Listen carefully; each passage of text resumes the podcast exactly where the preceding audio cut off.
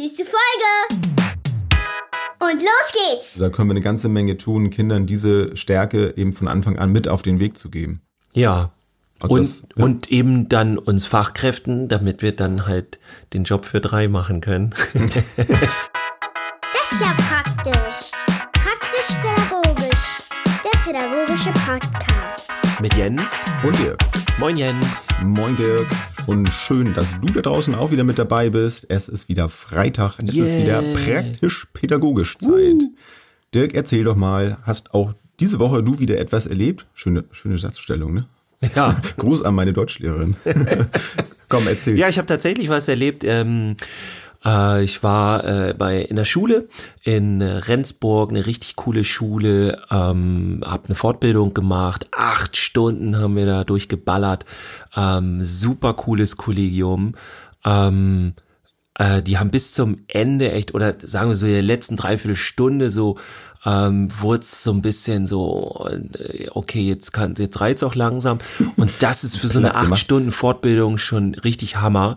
Äh, Habe ich auch ganz andere Sachen schon erlebt, so dass dann einige in der Mitte quasi schon ausgestiegen sind und war denen dann zu viel oder so. Thema war halt Jungenpädagogik, aber wir haben auch ganz viel Abwechslung gehabt. Also wir waren, wir haben Theorie gemacht, halt, das mache ich dann immer sehr viel im, im, im Austausch miteinander, also sehr untrocken. Ähm, und dann waren wir noch in der Turnhalle und dann haben wir noch resümiert und so. Also war super, hat super Spaß gemacht, ganz tolles Kollegium, äh, die auch einen guten Plan hatten und äh, ja, das war ein, ein schöner Tag in Klingt Rendsburg. cool. Und wie läuft's bei dir? Ja, bei mir läuft's, also es läuft im Großen und Ganzen, läuft es gut, hört sich immer gut an, ne, im Großen und Ganzen. Aber ich habe gemerkt, dass ich in letzter Zeit wieder so arg an meine Grenzen komme, was nicht nur an der Schule liegt, das liegt auch gerade daran, dass ich ähm, ein bisschen allein zu Hause bin, weil meine Frau unterwegs ist. Die hat gerade auch eine schöne Möglichkeit, so ihr ihren Jugendtraum, so und das, was, was sie bislang immer so machen wollte, so ein bisschen verwirklichen kann, ist gerade bei einer Filmproduktion dabei und das ist äh, super klasse, das unterstütze ich natürlich total gerne und ähm, das soll sie alles machen. Aber wer Kinder hat, weiß natürlich, dass das auch nicht so einfach ist, wenn man dann alleine mit denen ist. Und das soll ja, ja soll ja alles weiterlaufen. Und klar, es ist natürlich ein bisschen anders und ja, ich wachse da aber auch so ein bisschen mit mit meinen Herausforderungen. Das ist natürlich nicht das erste Mal, dass ich alleine bin mit denen. Aber ja, es ist dann gerade, wenn, wenn in der Schule viel anliegt, dann ist das schon wirklich eine große Herausforderung. Und passend dazu habe ich dann vor einigen Tagen auch noch den Podcast von der Gunda Frei gehört. Schöne Grüße, Entwicklungssprünge. Und da hat sie über ähnliche Dinge erzählt. Und diese Herausforderungen, die sie dann so hat, die dann sie dann auch manchmal an ihre Grenzen bringt und äh, ja, bei all dem Spaß, der dann dabei ist und die Motivation, ist irgendwann einfach so ein Punkt erreicht, wo es dann nicht mehr geht. Und da habe ich mir gedacht, das wäre auch mal eine schöne Sache für uns, da zu erzählen, wie ist denn das auch gerade im, im pädagogischen Alltag, bei der Arbeit als, als Erzieher oder wo auch immer. ähm, Ja. Was, was, was kommt da so auf einen zu und worauf muss ich auch bei mir selber achten? Denn ich glaube, das spreche ich vielen aus der Seele. Wir achten dann oft auf, auf die anderen, was mit den anderen so los ist und erkennen auch, dass da irgendwo vielleicht bei dem einen oder anderen die Batterie alle ist und unterstützen die dann auch noch mit und fangen auf und merken manchmal gar nicht, dass bei uns selber die Batterie auch gar nicht mehr so ganz im grünen Bereich ist. Ja. Dann gibt es ja das schöne Wort Resilienz. Das ist auch so ein, ich weiß gar nicht, wie lange gibt es das eigentlich schon. Also ich kannte das vorher noch nicht. Ich habe den Begriff auch erst während meiner Ausbildung gehört. Ich weiß nicht, du kennst ihn ja sicherlich auch. Ja, wobei ich auch sagen muss, auch noch nicht so lange. Er wird ja jetzt in letzter Zeit sehr häufiger oder viel häufiger verwendet. Ähm, ich finde es, naja, es, lustig ist es eigentlich nicht. Ist eigentlich ganz schön makaber, weil man ja jetzt, im Grunde ist Resilienz so das neue Wort. Na, eigentlich ähm, machen viele, viele im pädagogischen Bereich eigentlich einen Job für zwei oder noch mehr. Ähm, und jetzt versucht man nicht irgendwie das hinzukriegen, um die Arbeitsbedingungen zu verbessern, sondern Resilienz ist dann so das neue Wort. Jetzt muss halt jeder irgendwie geschult werden, damit umzugehen, dass er bitte gleich drei Jobs auf einmal machen soll Ja. und so. Also, wo ich auch sagen muss, ähm, habe ich auch, wo du die Gunda Frei erwähnst, ich habe äh, da letztens einen Artikel und auch so ein so ein Schaut oder so ein, ein Kurzvideo und sowas äh, von dem Kita-Helden, äh, wer den kennt, äh, äh, gehört. Das ist der Andreas Ebenhö. Schöne Grüße auch an den Jo, Kollegen. von mir auch. Ähm, ja, also der hat es richtig gut nochmal alles so zusammengefasst und nochmal aufbereitet. So fand ich auch sehr cool. Also das ich, ja, finde ich sehr interessant, dass jetzt so damit umgegangen wird. Und ich hatte tatsächlich auch mal so einen Moment, wo, wo so eine Idee, sag ich mal ganz vorsichtig, an mich herangetragen wurde.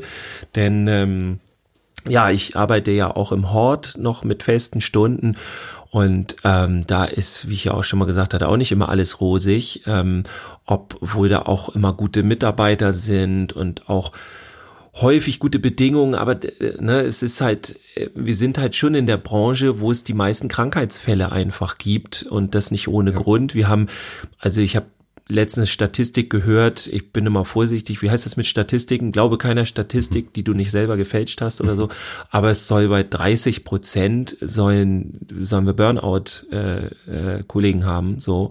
Ja. Das ist ganz schön viel. Und ich hatte eine Situation, wo ähm, es so einen Abend dazu gab, da wurde dann ich, eine, so ein Fachmann eingeladen für eben diesen Bereich und wie man damit umgeht. Ne, wenn man jetzt so, ich sag mal, gefordert oder vielleicht bis zur Überforderung getrieben wurde. Und die Antwort war der Hammer. Also er meinte dann so, ja, man muss das halt durch Sport abbauen, den Stress so. Da hab ich gesagt, okay. Kann ja auch mal klappen, ne? Ja, Aber also grundsätzlich kann ich das nur jedem empfehlen, ey, macht auf jeden Fall Sport, äh, ähm, weil, also wer, wer Sport macht, weiß es halt, man kann ganz viel Stress damit abbauen, zumindest ist das eine Möglichkeit, Stress abzubauen, kann ich nur empfehlen, aber das Coolste war ja dann, wo wir ihn dann gefragt haben, okay, aber wenn man jetzt richtig, richtig krass Stress hat, wenn man irgendwie nur noch die Hälfte der Belegschaft da ist und so, was soll man denn dann machen? Und seine Antwort war tatsächlich, ja, noch mehr Sport. das ist ja Quatsch, ne? Das ist auch Schokolade. Schokolade hilft doch. Ja, genau. Also es war so geil. Also da haben wir echt gedacht, so, okay, ja, der Mann und kann uns nicht helfen. Das ist jetzt quasi. Also das, das kann ich auch aus meiner eigenen Erfahrung sagen, dass das dann irgendwann nicht mehr funktioniert. Also eine Zeit lang ja, aber gerade, ähm, ja, ach so, genau. Also wer, wer den Begriff noch nicht gehört hat, also Resil- Resilienz bedeutet im Grunde, dass du, ähm, also die, die seelische, psychische Widerstandskraft, die glücklicherweise, und das finde ich ist die gute Nachricht, sie ist erlernbar. Das ist nichts, was man irgendwo mit, äh, mit den Genen mitgegeben äh, bekommt oder ähm, ja in den ersten zwei, drei Lebensjahren mit, äh, mit erlernen muss, die Empathie und so, sondern durch nein, die Muttermilch. wird das Genau, das aufgenommen. kannst du halt ähm, dein Leben lang irgendwo erlernen und eben darum die, also mit den Lebenssituationen, mit, mit schweren Lebenssituationen klarkommen und dann da keine bleibenden Schäden von, von tragen. Das ist letztlich so runtergebrochen die Erklärung, was Resilienz bedeutet. Und ja, ich finde es manchmal auch ein bisschen schwierig so mit, mit Modewörtern und dann wird darauf schnell irgendwo auch rumgeritten und jetzt ist das der neue heiße Scheiß und das müssen wir jetzt überall reinbringen.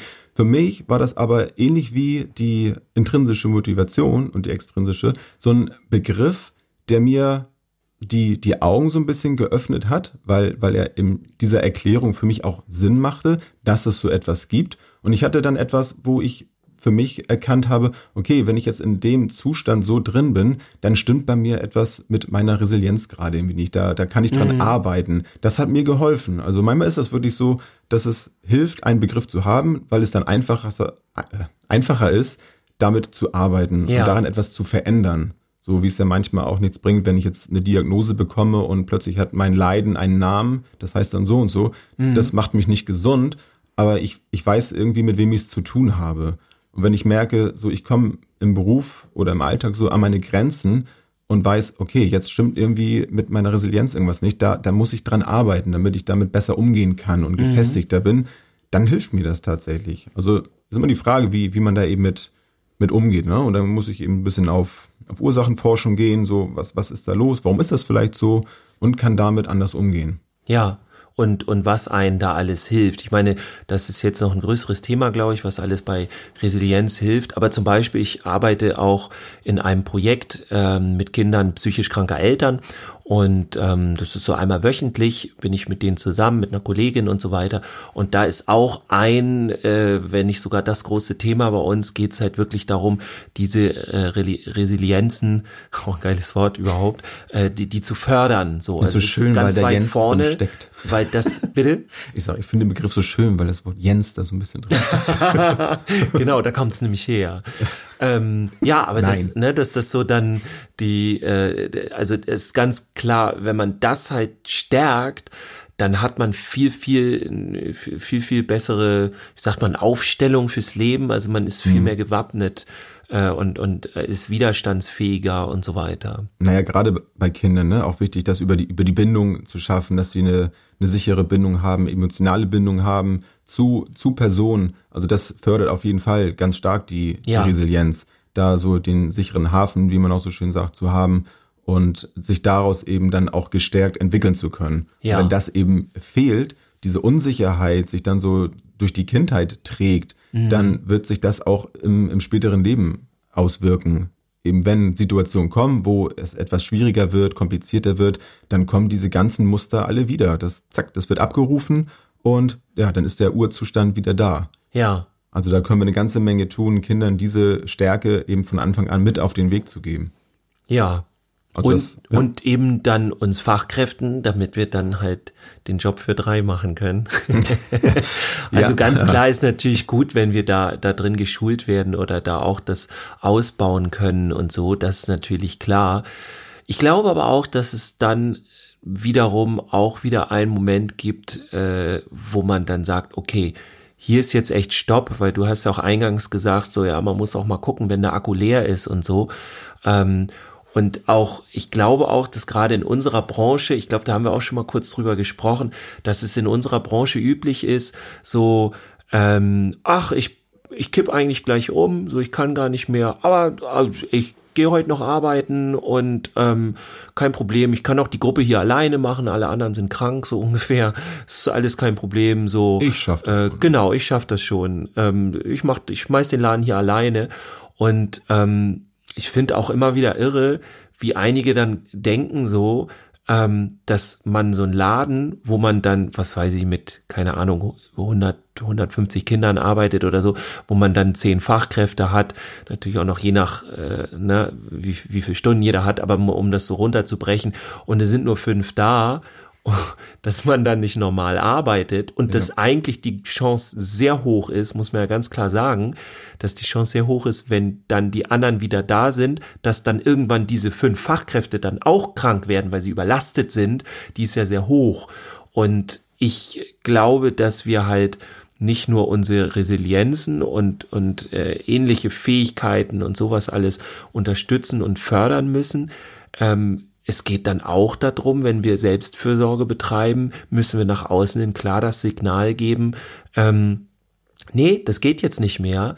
Und äh, ich muss auch ganz klar sagen, natürlich fällt man diese Entscheidung nicht so einfach, ne? So bei, äh, also ich kann jedes Elternteil verstehen, so alle Mamas, alle Papas, ich bin selber Papa.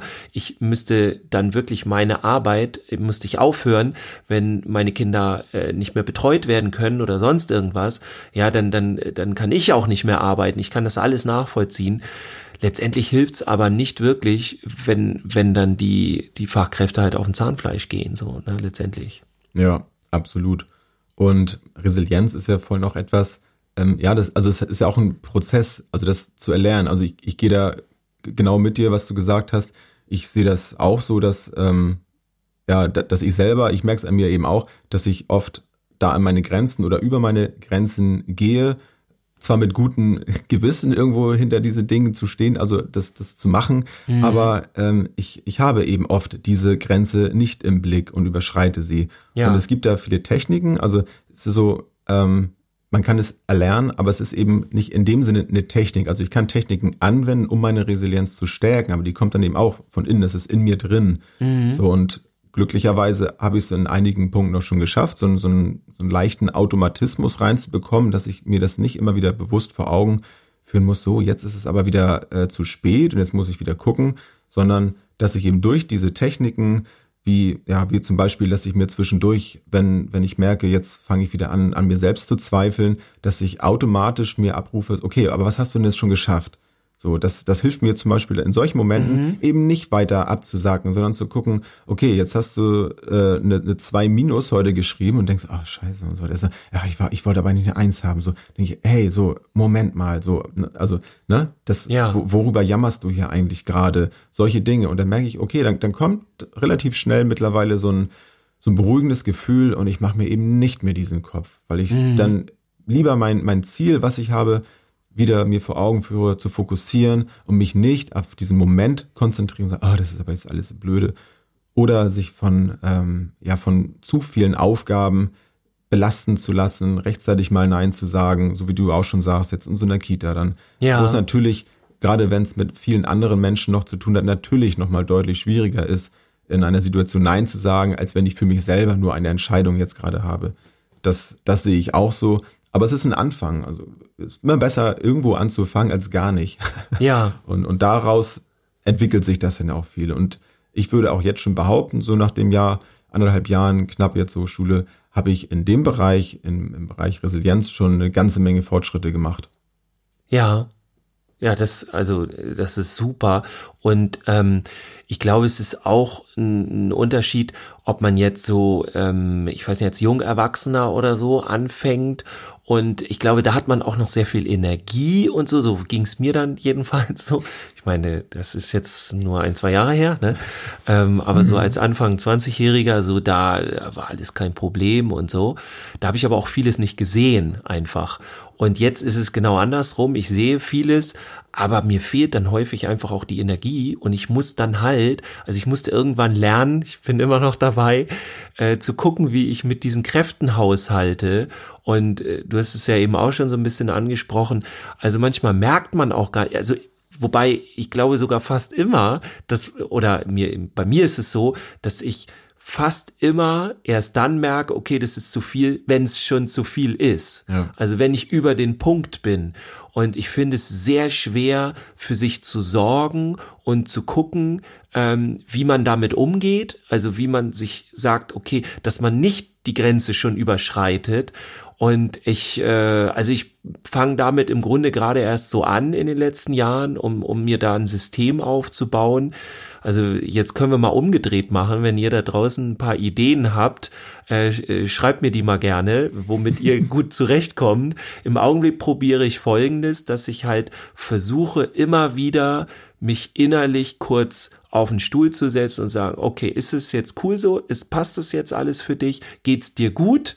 Oder ist es zu doll gerade? Und das ist gerade so das, was ich so probiere, was aber auch nicht mir immer gelingt, weil ich dann eben nicht mich innerlich zurückziehen kann und na, drüber nachdenken kann, weil ich gerade dann den Stress habe. So, dann ja. kann ich mich nicht. Also es ist gar nicht so einfach, finde ich. Aber das, das Gute ist ja, du probierst es ja aus und ich bin auch der festen Überzeugung davon, dass es bei all diesen ganzen Techniken, die es gibt, nur für jeden so sein, sein bestimmtes Päckchen an Möglichkeiten gibt, die er dann für sich auch anwenden kann. Mhm. Weil für mich passen auch viele Dinge einfach nicht. Die probiere ich dann aus und merke ganz schnell, nee, das ist nicht meins. Also da wurde mir auch schon vieles gesagt, ja, dann musst du dir mal so einen Plan machen und dann mal aufschreiben, dies mhm. und das. Und das passt für mich einfach nicht. Dafür probiere ich dann eben andere Dinge aus. Und ähm, es ist mal schön, dann darüber auch zu sprechen und dann weiß ich, okay, der, derjenige macht das und das und dann die und die Erfahrung gemacht. Okay, probier das mal aus. Mhm. So, aber darüber funktioniert es eben wirklich nur. Dann Dinge auszuprobieren und Sachen zu ändern. Das ist so ein bisschen, wie du schon sagtest, du merkst es immer erst, wenn es zu spät ist. So ein bisschen wie mit dem Durst wo es ja auch heißt, wenn du merkst, du hast ja. Durst, ist es schon zu spät. Ja, also, sondern ja. dann gibt's dann ja auch schon Apps und irgendwas, die dann alle Stunde oder zwei Stunden sagen, so hier, trink ein Glas Wasser. Ja. Und so ein bisschen kann man es dann beim Resilienzaufbau ja auch machen, sich dann ganz bewusst immer wieder vor Augen führen, okay, in dieser Situation äh, wäre es jetzt angemessener für mich, so und so zu reagieren. Oder das funktioniert bei mir zum Beispiel auch, ist für mich auch etwas, was ich umsetzen kann mir in einer Situation, wo ich merke, okay, jetzt machst du dir wieder echt den Kopf darum, warum das so ist oder weil der das gesagt hat, passiert das. Worauf habe ich wirklich Einfluss und was, was betrifft mich eigentlich? Oder ist das jetzt wieder so ein, so ein Übermotivat, nee, wie heißt es, Motiv Motivatismus? Fehlt das Wort gerade. Übermotivation. So, über, Übereifer oder was. Ja, Übereifer. Äh, ne, mich irgendwo genau. dann einzumischen und irgendwas wieder mhm. gerade biegen zu wollen, wo ich denke, okay, ist das, ist das jetzt eigentlich meins hier gerade oder machst du es nur zu deinem Ding? Mhm. Und, und das hat mir auch schon geholfen. Ich habe immer noch Verbesserungspotenzial in diesen ganzen Bereichen, absolut. Aber ich bin da dran und das gibt mir ein gutes Gefühl. Und dann merke ich auch, wie ich dann gerade in solchen Hochanstrengungsphasen, wo, wo viele Dinge aufeinander kommen, das sind ja immer gerade so diese Peaks, wo, wo die Resilienz dann getestet wird, dann merke ich, okay, jetzt äh, muss ich aufpassen. Mhm. Glücklicherweise erkenne ich es ja. Und die, die das noch so gar nicht drauf haben, das sind dann die, die richtig kaputt gehen dann. Ne? Mhm. Und da, da ist es total wichtig auch, dass wir sie schützen. So, und äh, ich mich selber muss mich immer auch noch weiterhin schützen. Und das ist aber auch so ein gesellschaftliches Umdenken. Du hast es am Anfang ja auch schon angesprochen, ne? gerade so im wirtschaftlichen Bereich, dass dann nicht geguckt wird, wieso sind wir überhaupt an diesen Punkt gekommen? Was, was können wir grundsätzlich vielleicht ändern, damit wir gar nicht in diesem Bereich so hart dran arbeiten müssen? Also es geht ja nicht nur um Leistungsfähigkeit, sondern auch um Gesundheit. Also mhm. das finde ich total, total wichtig in, in allen Bereichen. Und gerade im sozialen Bereich ist es auch keine, ähm, keine Überraschung, wenn wir dann sagen, ja, da arbeiten halt überwiegend Menschen, die immer wieder aufgrund von, von Fürsorge, Nächstenliebe wirklich an oder über ihre Grenzen gehen. Mhm. Ja, ich finde es auch interessant, dass so ähm, diese Standards, die wir halt zum Beispiel jetzt in Deutschland haben, wobei ich da auch vorsichtig bin. Also ich kenne jetzt nicht alle Schulen in Deutschland ähm, und alle Kitas so, aber so das, was ich so kenne und höre, so wir haben ja gewisse Standards, also ein Betreuungsschlüssel, ne, wie viele Erzieher und Erzieherinnen arbeiten mit den Kindern, mit wie vielen Kindern zusammen und all sowas oder in der Schule wo man dann äh, eine durchschnittliche Grundschulklasse von gefühlt 40 Kindern hat, die wo eine Lehrkraft drin ist. Das sind dann so Standards, wo das, wo das einfach so gedacht wird, ja, das ist so. Und dann so, ähm, und das verstehe ich nicht, weil wenn wir jetzt wirklich so 30 Prozent äh, äh, wirklich diese Burnouts haben, ja, ähm, und die sind ja in der Schule mit Lehrkräften ähnlich. Ich kenne jetzt da auch nicht die genauen Zahlen, aber ich weiß, dass sie da ähnlich sind, also mit Sicherheit. Ähm, und da denke ich manchmal so, warum wird es nicht einfach geändert? Ja, das kostet Schweinegeld, weil Personalkosten sind immer ganz hoch. Aber mal ganz ehrlich, also weiß ich nicht, äh, es ist natürlich jetzt eine politische Frage, aber ich finde, da fehlt uns viel zu viel. Das heißt, als Beispiel mal, um ganz konkret zu werden, eine Grundschulklasse von 25 Kindern, sollte definitiv von zwei Fachkräften äh, geleitet werden und nicht von einer. Und dann kann man auch coole Sachen machen, wie einer ist dann für, für die Wissensvermittlung zuständig und die andere fürs Soziale und dann können die Hand in Hand arbeiten und so. Auch was man sagen muss, wenn wir in der Kita oder jetzt bei mir im Hort sind, ähm, also ich finde es total wichtig, dass man mit anderen zu, direkt in einem Raum auch zusammenarbeitet. Ich habe das jetzt nun auch nicht jeden Tag, ne? Ich habe das auch in letzter Zeit sehr selten, weil wir auch wieder unterbesetzt sind. Ne? Uns fehlen einige dann. Mhm. Ähm, aber das, äh, ich, ich finde das ganz wichtig und ich finde zum Beispiel für Lehrer ganz unfair, dass die da im Grunde ganz alleine mit so einer Schulklasse sein müssen. Und wenn die mal irgendwie ein Problem haben oder sowas, dann müssen sie, und die haben ja nicht nur eins dann, ähm, die müssen das alles alleine dann so lösen. Ja. Und dann frisst oder stirb. Und denen fehlt auch die Kommunikation in dieser Arbeit. Also ich genieße das auch, dass mir äh, Kollegen dann mal sagen, was ich gut gemacht habe. Und ja, ich nehme es dann auch mal hin, wenn die dann Kritik haben. das macht dann nicht so viel Spaß. Aber das muss ich ja alles wissen, ne? damit ich halt Fehler vermeide, damit ich meine Arbeit gut mache und so. Und das finde ich zum Beispiel ganz unfair für, für Lehrkräfte jetzt in Grundschulen beispielsweise, dass die nicht zu zweit sind, weil die müssen sich eigentlich die Bälle zuspielen. Ähm, und das ist zum Beispiel, sind so Sachen, die einfach so, weißt du, so eine feste Instanz sind, so wird das in Deutschland gemacht und für alles andere haben wir kein Geld oder so, aber das finde ich am falschen Ende gespart. Ich meine, es wird ja schon hier und da gemacht, ne? Ich habe da auch keine, keine Zahlen jetzt, aber wenn wir schon beim Zahlen, bei Zahlen sind, denke ich ihm auch, es ist da oft nicht, nicht weit genug gedacht. Also ich lasse mich da gerne eines Besseren belehren, wenn es da schon irgendwelche Entscheidungen und äh, Prozesse gibt, dann äh, schreibt mir das gerne. Ich, ich weiß es nicht, aber ich denke dann eben auch, dass es nicht weit genug gedacht ist, wenn ich sage, okay, nee, da ist kein Geld für da, wir, wir belassen das so, hier eine Lehrkraft steht da vorne oder in welchem Bereich noch immer, Kita-Schlüssel, sonst was.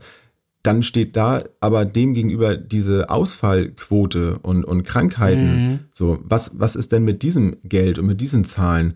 Ist das, äh, steht das in einem Verhältnis? Also finde ich grundsätzlich sowieso nicht. Also dann irgendwie Geld gegen Gesundheit so dann aufzuwiegen, finde ich sowieso nicht schön. Mhm. Aber dann zu gucken, es sind ja auch nicht nur dann die Fachkräfte, die dran kaputt gehen, sondern letztlich ähm, leidet dann ja auch die Entwicklung der Kinder darunter. Ja, definitiv. So, also wenn, also ich merke es jetzt ja auch, nun bin ich erwachsen, aber wenn wir in der Schule auch unter Lehrermangel leiden, so, äh, ich sage es jetzt einfach mal so drastisch, dann ist es erstmal schlecht für das Kollegium selbst, weil die müssen auch irgendwie ja gucken, wie sie dann klarkommen. Mhm. Ist sicherlich eine große Herausforderung, aber natürlich leiden wir dann auch mit drunter. Ja. Und, und unsere Entwicklung in, in dem Bereich ist dadurch dann ja auch irgendwo beeinflusst. So, und das, das fehlt mir dann manchmal. Also wie gesagt, ich, ich weiß nicht, inwiefern darüber schon nachgedacht wird und da drin gearbeitet wird. Ich hoffe, dass es, dass das so ist, aber durch das bisschen Erfahrung, was ich auch im politischen Bereich gemacht habe, habe ich leider die Erfahrung gemacht, dass oft das nicht passiert. Dass es da eher um die aktuellen Entscheidungen so, wir müssen jetzt handeln und so, das ist sicherlich manchmal gut und wichtig, aber auch wichtig zu gucken, wie sieht das denn langfristig aus?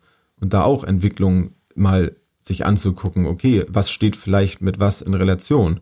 Das habe ich jedenfalls vermisst in dem Bereich. Mhm. Und ich finde, es ist da so offensichtlich. Sicherlich ist das dann nur mein Gefühl. Erstmal so, das muss jetzt gar nichts sagen, aber irgendwo liegt es auch auf der Hand, ne? dass, das, dass das irgendwie nicht passen kann. So wie du schon sagst, also, dass, dass eine Lehrkraft dann da vorne steht und ein Haufen wissbegieriger oder teilweise dann auch ähm, demotivierte Kinder irgendwo da unterrichten soll. Also ja. ist doch Wahnsinn. Ja. Es wird aber anerkannt, dass sich, dass die, die Kinder, das Verhalten der Kinder und all, all dieses, die Gesellschaft sich verändert. So, ja. Wir kommen immer wieder auf das Thema Schule zurück. Ne? Ja, ich merke das schon. Ja. Aber ja, aber mein Gott, ne, wenn wir über Kinder sprechen und Resilienz und Entwicklung, dann kommen wir um die Schule nicht drum herum. Ich meine, spätestens mit, mit sechs, sieben Jahren sind sie halt in der Schule, ne? Mhm. Und da zeigt es sich dann ja ganz besonders, wie, wie psychisch gefestigt und widerstandsfähig sind die Kinder dann, wenn mhm. sie dann mit diesen Herausforderungen plötzlich leben müssen. Ja, und, und sehr, ja. sehr konkret dann auch, ja. ne? Ja. Ja, es ist halt auch die Frage irgendwie, äh, was, was ich dann halt öfter überlegt habe, funktioniert das alles eigentlich nur so ja, gut ja nicht. Also äh, gut im Sinne von, ah, wir sparen da ganz viel Geld, weil erstmal, ah, wir müssen den Fachkräften in der, im pädagogischen Bereich, die brauchen nicht so viel Geld, die stellen ja auch nichts her. Ne? Ich bin jetzt mal ein bisschen provokant. Ah, das ist kein großer Wirtschaftszweig, die wachsen nicht äh, wirtschaftlich, die wachsen eher in die andere Richtung, als dass sie immer mehr kosten. Das ist auch so interessant, dass man äh, das immer mit Kosten verbindet. Ne? Ja. Äh, so Pädagogik ist kostet immer immer. Nee, eigentlich nicht. Wenn man es richtig investiert, dann kriegt man nachher mehr raus, als man vorher hatte. Auch wirtschaftlich, ja, das ist so. Äh, ist nur schwer messbar. Kann das, man genau, aber auch wollte ich gerade sagen. Ja. ja. Du kannst es nicht darauf zurückführen, auf deine Arbeit, die du gemacht hast. Genau, nicht direkt. Ja, aber das, was ich mich dann frage, ist, funktioniert das alles, das dass im Grunde nicht viel verändert wird, obwohl eigentlich drastisches, drastische Maßnahmen verändert werden müssten, so. Also, es müsste wirklich drastische Veränderungen passieren. Das eigentlich, eigentlich ist das allen klar, die sich mit dem Thema beschäftigen, dass wir hier nicht irgendwie mal gucken können, so in 20, 30 Jahren überlegen wir uns mal, ob wir damit vielleicht mal was anderes machen oder ob wir andere Ideen haben. Ähm, also jetzt im, im Moment ist es zum Beispiel ganz konkret ein Problem. Es werden bei uns hier in der Gegend immer mehr Horte geschlossen und immer mehr OGSen aufgemacht, also offene Ganztagsschulen. So, das wird ausgetauscht. Der Grund ist ganz einfach. Äh, da kann mir auch keiner was anderes erzählen. Das ist ein finanzieller Grund. Ja, eine OGS kostet nicht so viel, weil dort die Kinder häufig eher, also es gibt verschiedene Formen muss man auch ganz klar sagen. Ich rede jetzt von der Form, wo es quasi eine pädagogische Fachkraft gibt und die koordiniert alle AGs von irgendwelchen Puppies, die dann zum Fußball spielen. Ne? Ich mache jetzt Klischees. Mhm. Äh, Puppies, die dann den Fußballkurs anbieten und die, die Mamas, die, da kommt dann eine Oma vorbei und die, die liest denen was vor und dann haben sie die AG noch und so. Das sind aber alles keine Fachkräfte. Das heißt, wir sparen direkt an den Kindern, wo ich dann auch denke, warum? So natürlich kostet das Geld Geld, aber das hat ja auch einen Grund, weil das, das hat ja einen Wert. So, und im Augenblick ist es eher so, geht, geht es alles immer mehr in, im Grundschulbereich zur Aufbewahrungsstätte. Naja, die können dann ja dies und das da machen, aber viele vergessen, das, was im Hort geleistet wird, das geht dann äh, als Beispiel, wenn ich einem Kind die Schuhe zubinde, dann ist es doch kein technischer Vorgang. Da gab es ja auch mal die Idee, das könnten ja ein Euro-Jobber dann machen, die Kinder anziehen, bevor wir rausgehen. Aber das sind doch alles soziale Prozesse, wo die Kinder unheimlich viel lernen. Und wenn wir diese ganzen Prozesse jetzt rausnehmen, dann brauchen wir das Geld nachher, was wir dadurch gespart haben, sowieso nicht mehr, weil dann sowieso alles kaputt ist.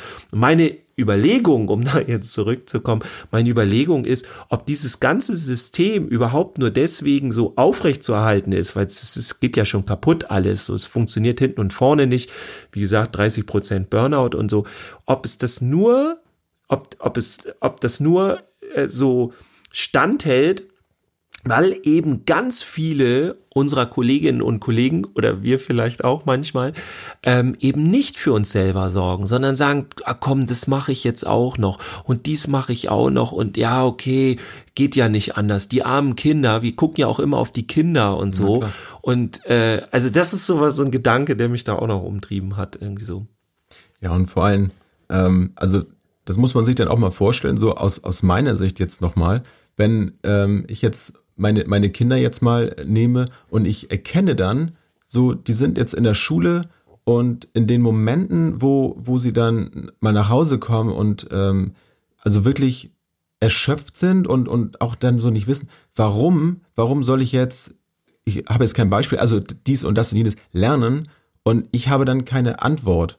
Und dann frage ich mich auch, will ich eigentlich eine Antwort haben? Mhm. Also ich habe dann manchmal, ich bin, ich habe das dann manchmal satt, einfach jetzt nur damit das jetzt irgendwie wieder funktioniert, so wie du schon sagst. Also warum, ne, warum bleibt das eigentlich so aufrecht erhalten? Dahinter frage ich mich dann auch. Also bin ich jetzt überhaupt eigentlich gerade dafür zuständig, dafür zu sorgen, dass mein Kind jetzt wieder ruhig ist und bitte jetzt schön seinen Schulstoff so lernt, wie es von ihm verlangt wird? Weil ich, und ich sehe selber den Sinn nicht da drin. Da fühle ich mich manchmal selber dann ähm, verantwortlich dafür, dass ich das mittrage. Also das finde ich ganz, ganz schlimm teilweise. Mhm. Sicherlich ähm, gibt es ist es nicht alles, muss nicht mehr alles sinnvoll sein. Aber äh, ja, wie gesagt, ich habe es manchmal dann einfach satt und äh, denke dann auch, ja, warum? warum? Warum muss das eigentlich so sein? Und deswegen beschäftige ich mich auch gerne damit und lass mir auch gerne von anderen natürlich dann das Gegenteil beweisen. Ne? Wenn die sagen, nee, das ist schon alles richtig so, also das ist schon gut. Ja. Aber, aber wir sehen ja, dass es nicht gut ist. Aber es bleibt trotzdem so. Ja. Warum? Ja, ich glaube, es gibt einfach keine Lobby. Also ich kann erstmal, muss ich ganz klar sagen, äh, wie gesagt, alle Eltern verstehen, ähm, dass die halt einfach ihre Kinder ähm, betreut haben wollen, so, ne? Das also ist ja ganz klar. Und sonst würde ich auch nicht Hortarbeit machen, wenn ich das nicht so nachvollziehen könnte und wenn das, wenn das sinnvoll so ist. Aber ähm, ich habe zum Beispiel jetzt äh, gehört, so die, die Landeselternvertretung bei Schleswig-Holstein zum Beispiel, die, also finde ich auch tolle Arbeit, die die machen, muss man wirklich sagen. Also da sind halt Eltern, die sie, die echt da voll loslegen und ne, so, ähm, die da ihre ihre Zeit investieren und so, so mal nebenbei schöne Grüße. Ähm, ja, und dann kam halt auch die Frage, okay, was, wie können wir die Eltern unterstützen? Was sind denn die Fragen und, und wo sind die Nöte und so? Und dann ging es so um zehn Schließtage zusätzlich im Jahr, die die Eltern dann halt wieder auffangen müssen. Und dann war halt die Überlegung, okay, äh, die ich nachvollziehen kann, ne, um es klar zu sagen, okay, wie können denn die Kinder in diesem Fall ähm, äh, wie können die betreut werden? Und ich fand auch schon toll, dass überlegt wurde, ja, okay, aber die, die, die, die Beziehung, ne, die spielt eine Rolle. Also wir können die nicht die zehn Tage irgendwie jemand anderes geben, weil das muss ein Beziehungsaufbau stattgefunden haben und mit den Kindern richtig gearbeitet werden, so, ne, pädagogisch. Ja. Das fand ich schon mal richtig cool. Äh, das, was ich mir natürlich dann wünsche, jetzt mal ganz unabhängig davon, wie realistisch das ist, ist ganz klar für mich, dass die Firmen unterstützt werden, dass die bei solchen Ausfällen halt, dass die, die, die, dass, dass die Eltern die Kinder selber betreuen können. Also ich finde, das ist ein Teil, diese zehn Tage jetzt beispielsweise, das muss für mich die Wirtschaft tragen. Weil die Frage ist ja, okay, wollen wir jetzt uns von der Wirtschaft, von der, von unserem Job so viel Druck machen lassen, Ne? Dass, dass wir das, dass wir die Betreuung wieder irgendwie jemand anderes geben müssen. Oder sollten wir nicht langsam mal anfangen, und ich weiß, dass das halt schwer ist, weil es sehr unkonkret ist, aber sollten wir nicht langsam mal der Wirtschaft Gegendruck geben und sagen, die Freunde, so funktioniert das nicht. Denn seien wir mal ganz, ganz realistisch und sagen wir mal, nennen wir das Kind mal beim Namen. Äh, die Kinder sind wir der Mittelpunkt, wir sind die Menschen und die Wirtschaft ist für uns da, nicht die Kinder sind für die Wirtschaft da. Also das ist, finde ich, ganz wichtig und es wird irgendwie ganz häufig vergessen. Die dürfen so nebenbei existieren und so, aber die Wirtschaft, es geht um die Wirtschaft. Nein, die Wirtschaft ist völlig Wumpe, jetzt übertreibe ich mal, ne, wenn, wenn wir unsere Kinder nicht klar kriegen. So, das ist doch eigentlich unser Fokus. Und dann finde ich es cool, wenn wir eine starke Wirtschaft haben und wenn das alles funktioniert und da auch jeder sein Geld verdienen kann und so weiter. Ne? Aber wir müssen doch erstmal gucken, dass es den Kindern gut geht und dass es uns gut geht, auch als Eltern und so. Ich, ich wollte gerade sagen, vor allem möchte ich als, als Erzieher, möchte ich ja auch als Vorbild dienen. Und das, das tue ich ja nun mal auch, sowohl privat als auch bei der Arbeit dann. Und ich äh, finde es dann ein Trauerspiel, wenn, wenn das, was wir dann an, an psychischer Widerstandskraft, um mal wieder zu dem Thema zurückzukommen, mhm. wenn wir das aufbauen, also dann möchte ich das aufbauen, um, um dem Kind, dem Jugendlichen, den Heranwachsenden eine Möglichkeit zu schaffen, mit, mit Niederlagen, mit, ähm, mit ähm, vielleicht Trauerfällen, wie auch immer, mit, mit schweren Ereignissen, die dieser Mensch in seinem Leben hat, klarzukommen. Und ich baue nicht eine Resilienz auf, um möglichst widerstandsfähig gegen äußeren Druck zu sein. Ja. Also das ist der falsche Weg. Und ich ja, glaube, das, das wird dann manchmal auch falsch falsch verstanden, wenn dann so irgendwelche äh, Coaches zum Thema Resilienz in Firmen kommen, die dann sagen, so, jetzt, jetzt wollen wir mal sehen, jetzt wollen wir uns mal noch leistungsfähiger machen. ja. Also das kann es nicht sein. Ja. Also das sind ja schon fast wie so die, die, die Pille, damit das hier alles noch besser funktioniert. Ja. Also das finde ich ist, also meiner Sicht jedenfalls nicht der richtige Weg. Und das ist für mich nicht das, was Resilienz eigentlich bedeuten sollte, jedenfalls. Also das ist jedenfalls meine Intention von diesem ähm, Begriff, wie, wie ja. ich das eben sehe. Ja, das finde ich gut. So, also ich, ich, ich möchte ähm, möglichst ähm, Kinder dabei begleiten, sich, sich ausprobieren zu können, ohne Angst davor zu haben, dass da was schiefgehen könnte. Das, äh, ja, das ist so mein, mein Standpunkt dazu. Ja. Aber da gibt es eine ganze Menge, was man dann natürlich jetzt aufbrechen könnte. Und ich finde, es, es äh, es bleibt nicht aus, dass man dann politisch wird. Es bleibt nicht aus, dass wir über Schule dabei reden. Also der Begriff ist einfach groß und ich finde es auf jeden Fall wichtig, fand es auf jeden Fall wichtig, das einfach mal gesagt zu haben, dass es das gibt, weil ich ja ein Freund davon bin, meine positiven Erfahrungen, die ich so mache, auch nach außen zu tragen. Und das hat mit mir eine ganze Menge eben gemacht, über diesen Begriff zu sprechen.